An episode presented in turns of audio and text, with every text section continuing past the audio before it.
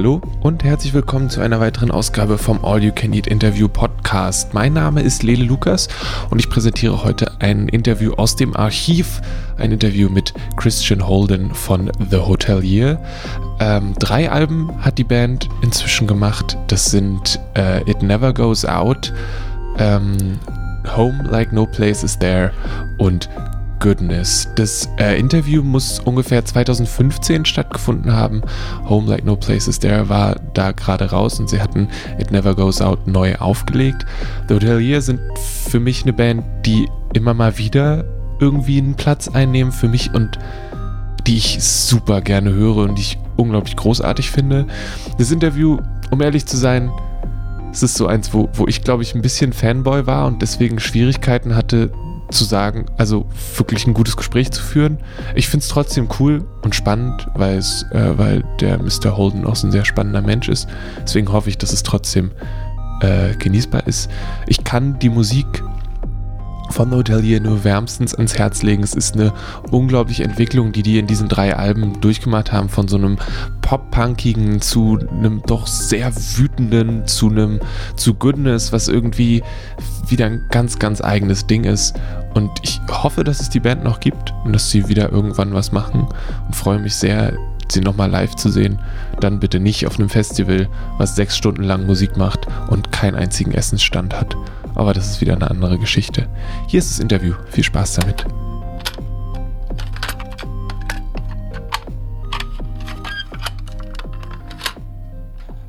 sorry. Uh, okay, cool. Uh, yeah, but when we tour in the U.S., pretty much every single show is uh, is uh, like we'll we'll get paid money, uh, and then that money will go towards like going to a restaurant that's nearby. Uh, it's a little more hit and miss. Like there aren't usually vegan restaurants nearby that's really easy to go to.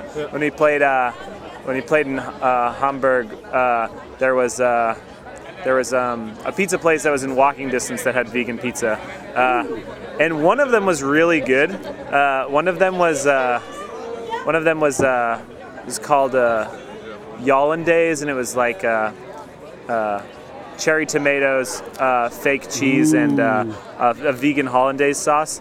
Uh, Sounds good. yeah, and then I had them surprise me with the second pizza, and they gave me uh, chili peppers, bananas, and pineapples. And they were like, "Oh, it's gonna be really good," but he kept laughing, so I thought he was bullshitting me. I think he was bullshitting me. It was really bad. It wasn't good. It was too hot. It was too spicy, and I don't really like spicy things. But I, I think combining the, the peppers with the bananas is probably not too stupid. Yeah, banana peppers okay. Bananas and peppers not that good. um, Banana pepper. do you have banana peppers here? I, what, what do they look like? Uh, they kind of look like jalapeno peppers. They're like yellowish, uh, but they uh, they are just not hot. They're just like pickled, pickled, pickled peppers. okay. Yeah. That doesn't sound- well, the banana I think is misleading Yeah. if you have a pepper in any Yeah, way. It's just that it's yellow and kind of shaped like a banana, but it's like this big, uh, it's the size of a stone. Yeah, it's not that big. All right. If you could uh, introduce yourself, that would be mighty kind. Uh, my name is Christian, and I play bass and I sing in the Hotelier. Uh, yeah, which is a band from uh, Worcester, Massachusetts, United States of America. That's pretty pretty damn far away, isn't it? Yeah, it's uh, this is well, this is the furthest west date that we have on this tour. Good. Is it west or east? Is it feels like you're. Oh, oh, I kept saying west. Oh my God! Because okay, so I in the United States we live on the East Coast, so I, so whenever we're far away from home, it's always because we're going west. Uh, so I was confused. Okay, yeah, we've this is the furthest east. I said it on stage too. Damn. Well, I mean, it, you know, the the Earth is a globe, so this is also the furthest west we've ever been. Uh, From, yeah, Yeah. probably. probably. um, you know, it's a sphere. Uh, so we just didn't go in that direction. Uh, it's both the furthest east and the furthest west we've ever been from home. How does that feel? Uh, it's kind of cool. Uh, I have a couple of friends that live in Berlin. Uh, so so it feels okay. It feels good being here. Uh, it doesn't feel like that scary or like I don't I don't feel homesick really. It's only been like a week that we've been gone. So, and I've been tour- we've toured 150 days last year. So I'm used to touring. Uh, everyone's been really friendly. Uh, people have talked about this this thing on. Uh, thing that I've talked with bands about is this thing called German honesty. Okay. Uh, everyone says there's this German honesty thing that happens where uh, Germans will give you a compliment, but follow it right up with uh, an insult. um, so uh, my friend, my friend who lives in Berlin, uh, plays in a, he plays under the moniker uh, Emperor X. Uh, we're going on tour with him in the Paris and UK dates. Uh, he was telling me his music is kind of like singer-songwriter stuff mixed with techno stuff, and he's like, "Oh yeah, the Germans will be like." Oh yeah, you know your singer-songwriter stuff is great. Techno stuff, not so much, uh, or the opposite. Uh, and we saw that in a Munster uh, uh, where someone was like, "Oh, your posters are really beautiful. Your merch, not so much." And I was just like, "Oh, okay." And that was like really the only dose of German honesty that we got. Uh, but yeah, people have been very nice, and uh, we've only really heard great things uh, from people. So, yeah. Well, I mean, there's some. I, I overheard there's merch of your guys missing, so maybe that's a point too. But don't don't worry about it. She just said like none of these shirts are girly enough, and I was just like, "There's an angel on it," and she's like, "No, but it's black," and I was like, "Okay, I don't know what you want from me." I mean, why don't you have girly shirts then? We usually make a point to have not like you know all dude bands for the most part can sometimes have really like I don't know dark or like semi like hard looking images on their shirts. And we've always kind of made it a point to try to like neutralize that a little bit. Like our shirts are like we have stripes and then we have an, a golden angel. Uh, if that doesn't with if that doesn't like it's like a cherub angel. It's like a chubby baby angel. So like if that i don't know. That's like mid, pretty middle ground. That's not there's nothing too like manly about our merch i don't know i don't know Uh, Is that important to you to have that? Um, I just think uh, I think it's important to me. I think it's important to have. Uh, I feel like a band, especially us being a band of all all men. Uh, I think that uh, there are many bands of all men that uh, are maybe absent-minded about their aesthetic, and their aesthetic, in a sense, can actually uh, kind of can be more directed towards like a, uh, a more masculine person. Uh, and I feel like uh, more generally there isn't enough unless unless it's a band uh, with women in it uh, and women informing the like merch that they make. There's usually not anything that uh, is you know unmasculine sometimes. Uh, so especially in punk. Uh, uh, I mean, punk as a genre, as a as a subculture, is kind of different about uh, uh, uh, like usually. Uh, sometimes I see you know women are more receptive to like that sort of aesthetic uh, in punk, and that's cool. But I feel like we're making sad pop music. It's not the same thing. Yeah. Sad pop music? Yeah. You know, people when uh, in the United States when people talk about our album, like if you go through the the tweets, if you like search the hotelier, you'll see like, oh, I just just put on the hotelier, about to cry myself to sleep or something like that. So people people people tend to think our album's really sad. Uh, What, what does that do to you when you read that? Does it do anything to you, or is that I just think it's like uh, I just think uh, it's a surface reading of the album. You know, like I tried to I tried to write an album that I thought was, you know, sad but like semi uplifting. Uh, uh, so and it's just when we're just cast as like a sad band, uh, it feels like it's a watered down kind of idea of what our band is. Uh, but it's whatever. Like music and art will always mean different things to different people. I don't really care that much. Uh, but if I were to care, that's what I'd think. but but you read them all? Like, did, did you ever do that searching thing? Did you read all of them, or do you? oh, yeah. Yeah. So you do care. I don't know if. I mean, when I, when I do it, it's not like I'm like. I mean, I guess I care. It's not like I don't care what people think about. Um, I really care what people think about it. Uh, I think that I don't care that they think it's sad. Like I don't care enough to think that their opinions. Like I care what people think. I don't care what people think. You know what I mean? You know. Uh, or how people think. Yeah. Is that is that a learning process as well? Like, is that did that change? Like from the first, I don't know, when you put out music for the first time, and then did that affect you? And now you are make that distinction. Uh, I think yeah, at a certain point. Uh, well, I think we lucked out pretty hard. When our album came out, we received nothing but praise. Uh, I was hard pressed to find anyone saying anything bad about our record, and then I, and I was looking a lot. Uh, so when it started coming, I was just like, okay, good. You know, like this this this feels a little too unreal. Like it feels like people aren't people who don't like it aren't saying something. So like when I finally saw something, I was like, okay, good. I'm not I'm not crazy. I'm not I'm not only seeing like that would be a little too ridiculous if everybody liked our album. Uh, so so yeah, it doesn't matter to me. Like uh, I like seeing it. Uh, I just like seeing people uh, have our have our album relevant enough that they'll talk about it. Is is what I like. Yeah. I read a lot that there was like a there's a concept behind it, and they, they I have a like like I made a little. I did the the obligatory research thing and printed out the first three interviews that I could find Okay. and made a little booklet and read that on the way here. So I'm very informed. Cool. um, is this an interview with me? Yeah.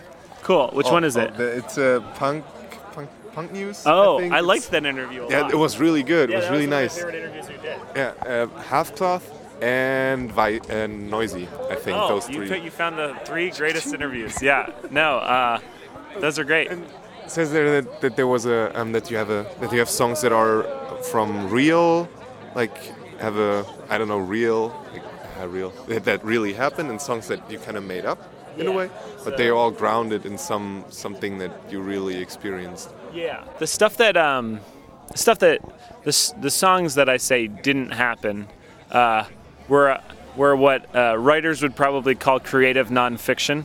Uh, it was very very close to the actual thing, uh, and uh, the ones that aren't real um, are just like me being like, okay, this situation was so close to being real uh, that it was on my mind so much that I'm going to write about it as if it was real. Uh, um, so basically, almost every single thing in that album, more or less, happened. Uh, uh, but uh, I'm okay. I was just gonna say some heavy shit happened there. Yeah, I mean, uh, it was kind of. I think uh, less of the album is a concept album, as more as like uh, the relation of it never goes out to Home Like No Place Is There. I think there's like a relation that I saw because that it never goes out. I don't know how familiar you are, you are with it never goes out, which is our album that came out in 20, 2011. I was that that I really like that album. Okay, cool. Where when I wrote that album, I was in high school, uh, and I was a very angsty, anarchist uh, kid. Uh, and I had the, you know, that whole album is kind of like this theme of, uh, you know, kids or the youth kind of taking back their lives, uh, being in control of their lives, uh, being self-determined, uh, and then uh, Home Like No Place Is There is almost like, damn, I fucked up. you know, it was like there was like we had, you know, uh, or not really. It's just like this is what happens when we take control of our own, own lives and we become we become people that are responsible for one another. Uh, and we're still very irresponsible people, is what uh, it ended up being. Is uh, yeah, a, a, a deep, caring love for the people in your life, uh, and how that can kind of destroy so much of uh, what goes on in that. Yeah, uh, which is okay. Uh, I think that I think I think that's just how it goes. Uh, but yeah, it's just kind of something I witnessed and saw. So there's like this relationship. There's like a kind of uh, lineage between those two albums more than I feel like there's a concept on the album of Home Like No Place Is There. Yeah. But it's it's um, aside from I think Housebroken, which one I read in, in a review that they really thought in a political about it in a political way. It doesn't seem as political as it never goes out. Never goes out has these big we got to take back and everything stuff, and then you left that behind completely, or is that still something that's really important to you, just not in, just didn't have a place there maybe? Yeah. Um, I think that uh, it just depends on where I was at in my life. So, like in hi- in high school, uh, uh, I was uh, my politics were always something that was very that was very relevant to my everyday stuff because I was arguing it with these authority figures in my life. I was in a system like school, which is authoritarian uh, to an extent, um, and I was, you know, discussing these ideas with people. So I was always kind of uh, having to argue for myself. Uh, so the so the, the that's why the first album is so political. And the second one, I don't. My politics haven't changed. Uh, if anything, they've become more refined and more focused on uh, ex- less less uh, less all over the place than I feel like they were maybe when Never Goes Out came out. Uh, but I feel when I feel like I've, I've, settled more into myself, and while those politics kind of define who I am, uh, they are not how I would li- like. I don't live my life talking about politics all the time. Uh, they are within every single part of my life. Uh, uh, they interact with every single part of my being. However, uh, if I'm going to be real with who I am in my art, then I can't just be straightforward political because that's not who I am in, in real life, I guess. Yeah. That's really interesting. I was I, I read that and you were talking a lot about talking about school and do you still work with uh, kids who are homeschooled? Yeah. yeah. Uh, uh, I'm actually working on a. I'm getting. I'm in touch with the camp this year to to go back uh, this fall uh, for what will be my third year on staff, uh, uh, which I'm really excited about. Uh, I really love that camp. I love everybody at that camp. Uh, yeah. Um, I, I, just got to because I, I, was thinking then that like I I am studying to become an elementary school teacher, and like I don't know whenever that is done, and that that seemed very interesting to have that talking to someone who believing into the interviews does not like school very much. And here I'm sitting like, I'm going to be working in a school. no, I think um, I can't speak to German public schools. Uh, I can only speak to American public schools. Uh, historically, there's so much going on with schools uh, that is uh, that shows why. Uh, there's a video online that you can look up. It's uh, by it's uh, an interview with this guy, or maybe it's like a spe- uh, a talk with this guy, Sir Ken Robinson. He's from the UK, uh, and he talks about how schools are set up in like the Enlightenment era, and there was a sp- very it's a TED talk, isn't it? Yeah, it is, yeah. Uh, and there's like a very special like uh, way of thinking about humans that doesn't exist anymore. People don't think that way about human uh, nature, and that's when schools were set up, and they haven't changed structurally since then. so it's kind of flawed inherently. Uh, and I think uh, in, in, in the work that I've done and like the stuff that I've kind of seen, I can see that uh, kids are kids are more likely and better off learning outside of a school in a more free environment. I don't think it necessarily needs to be outside of a structured environment, uh, but I do think that uh, I think that there's more room for self-determination uh, in kids, and I don't think that I don't think that education needs to be forced on kids. Uh, I think, if anything, the reason that education is forced on kids is because uh, they want to be they want little workers for like uh, for the the for the economy basically, uh, and not because they want kids who are self-determined free thinkers. Uh, and I think that is what is dangerous about schools, especially in the United States. I think, yeah. I think we can agree on that. That's good. so you just reissued "It Never Goes Out." I think um, you have it here actually. Issued actually. It was never issued the first time.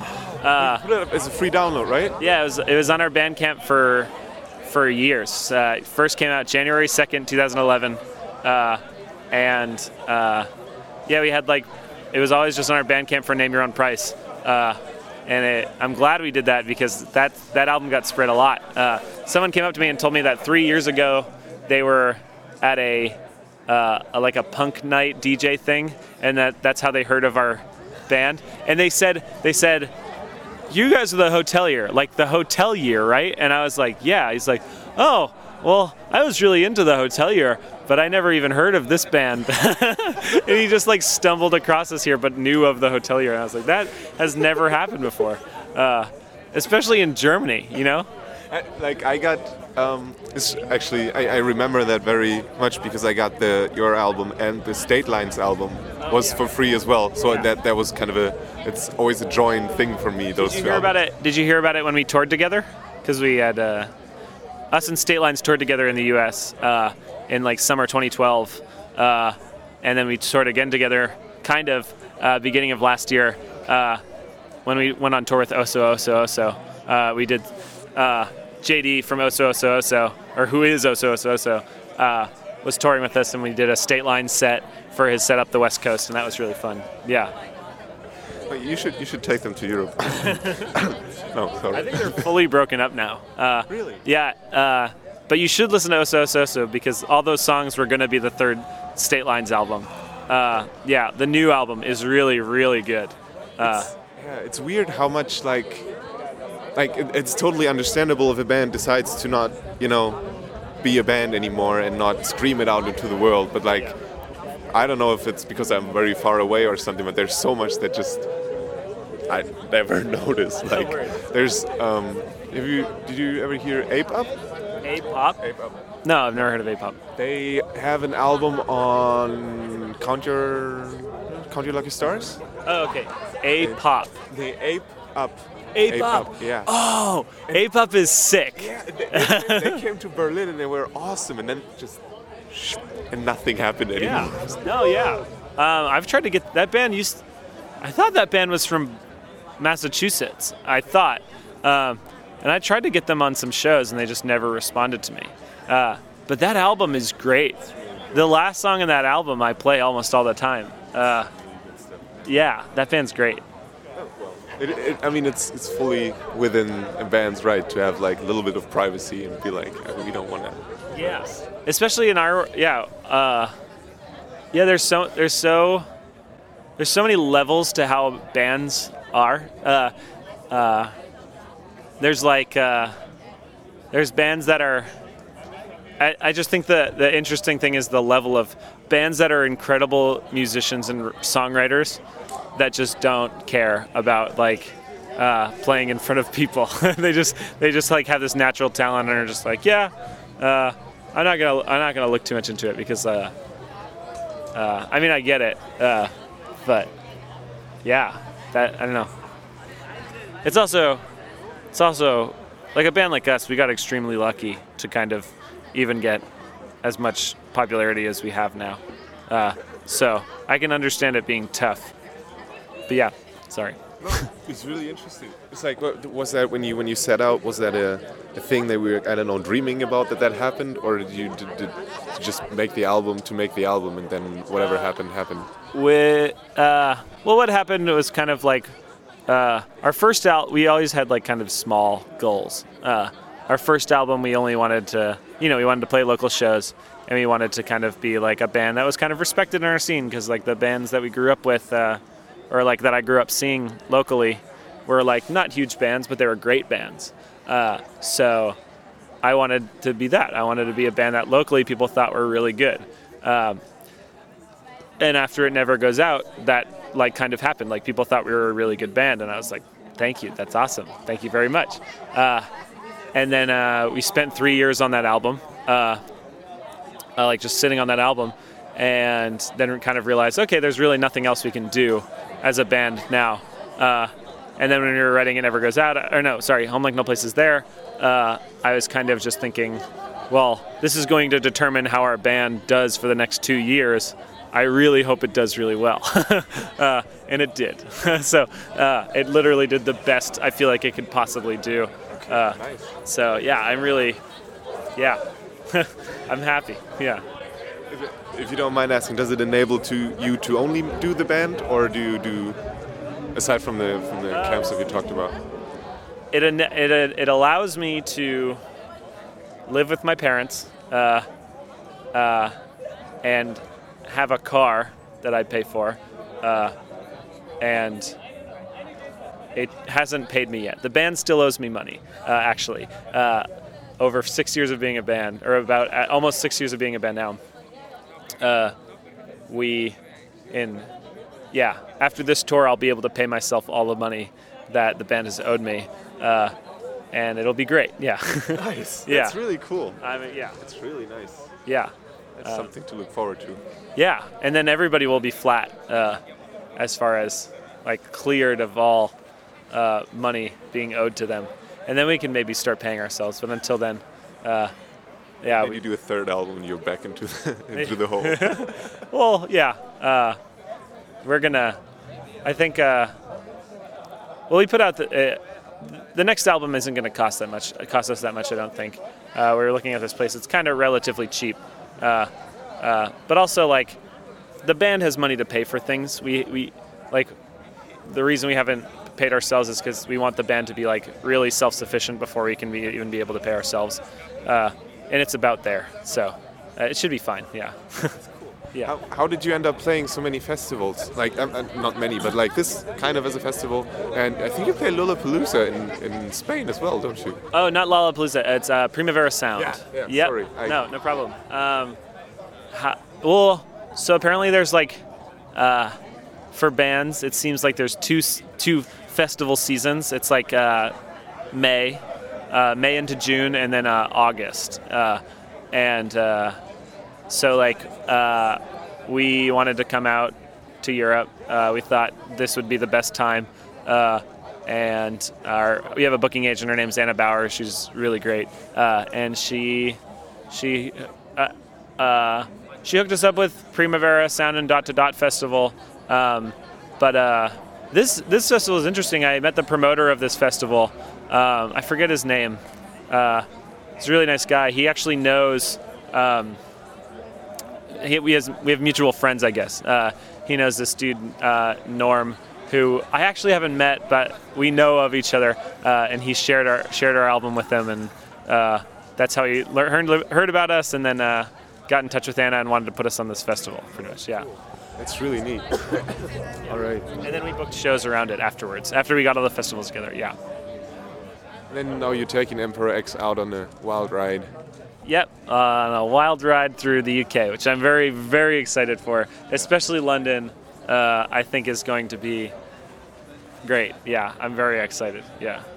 Do, do you still play songs from the from It Never Goes Out if you have the time, or do you leave that out? Our set, um, our set is, our, so we use, so so far we've only had 30 minute sets, uh, and that gives us about enough time to play eight songs. Uh, on this particular show, our stuff cut out, so we ended up cutting both of our songs from It Never Goes Out. Uh, um, and but usually it's uh, six songs from Home Like No Place Is There and two songs from It Never Goes Out. Uh, but on the shows in the in, in France and the UK, we're going to be playing uh, probably four songs from It Never Goes Out and probably eight songs from Home Like No Place Is There. Yeah. Cool. So, did I forget anything to ask you? I don't think so. I mean, there's a million questions you could ask me, uh, but I think you, you covered a lot. Uh, yeah. Anything important left? There's um, if someone could help me find and mail to me this, there's a so, there's a soda drink. Uh, it's uh, it says on the bottle it's 70% lemonade and 30% alcohol-free beer, um, and I don't drink beer uh, or, or alcohol at all. So uh, I want to stock up on that when I'm back home because it makes me feel like I'm drinking with people. Uh, so uh, I need to find out what it is. Okay. Uh, we drank it when we were in uh, Cologne. Uh, uh, yeah, Cologne. Um, so I'm gonna try to find it and try to get it imported to me. Did you remember anything else about it? No. Uh, someone said it smelled like Corona.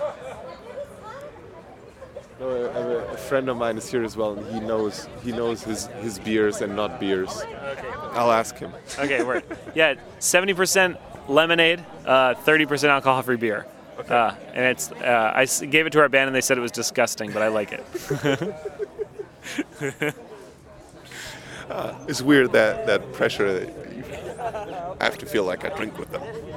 It's interesting. Say that again. That, like, that you say that you have to feel like you drink with them. Oh yeah. Well, it's like I don't know. I used to do it with root beer. Like I, I was dating someone for a while who would always drink when we would eat dinner, uh, drink a beer, and then I always got bottled root beer, like glass bottles so that I could uh, drink alongside her. Uh, I think it's just like a, it's like a, uh, I don't know. It's like a, I don't know. It's it's symbolic in a sense, you know. In the same way, eating together is symbolic. Uh, drinking glass bottles together is kind of symbolic. So like being able to be a part of that ritual uh, is kind of cool. Yeah. Yeah. Thank you so much for taking the time. Yeah, no problem. Thank you for interviewing.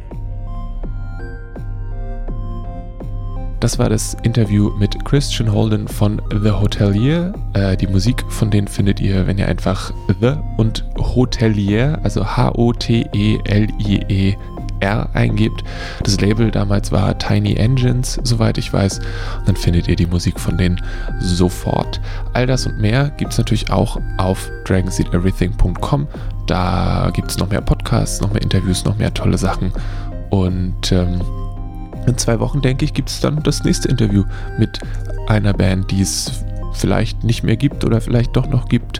Ghost Cat heißen die. Bis dahin, alles Gute. Mehr findet ihr auf dragonseateverything.com oder auf facebook.com slash dragonseateverything.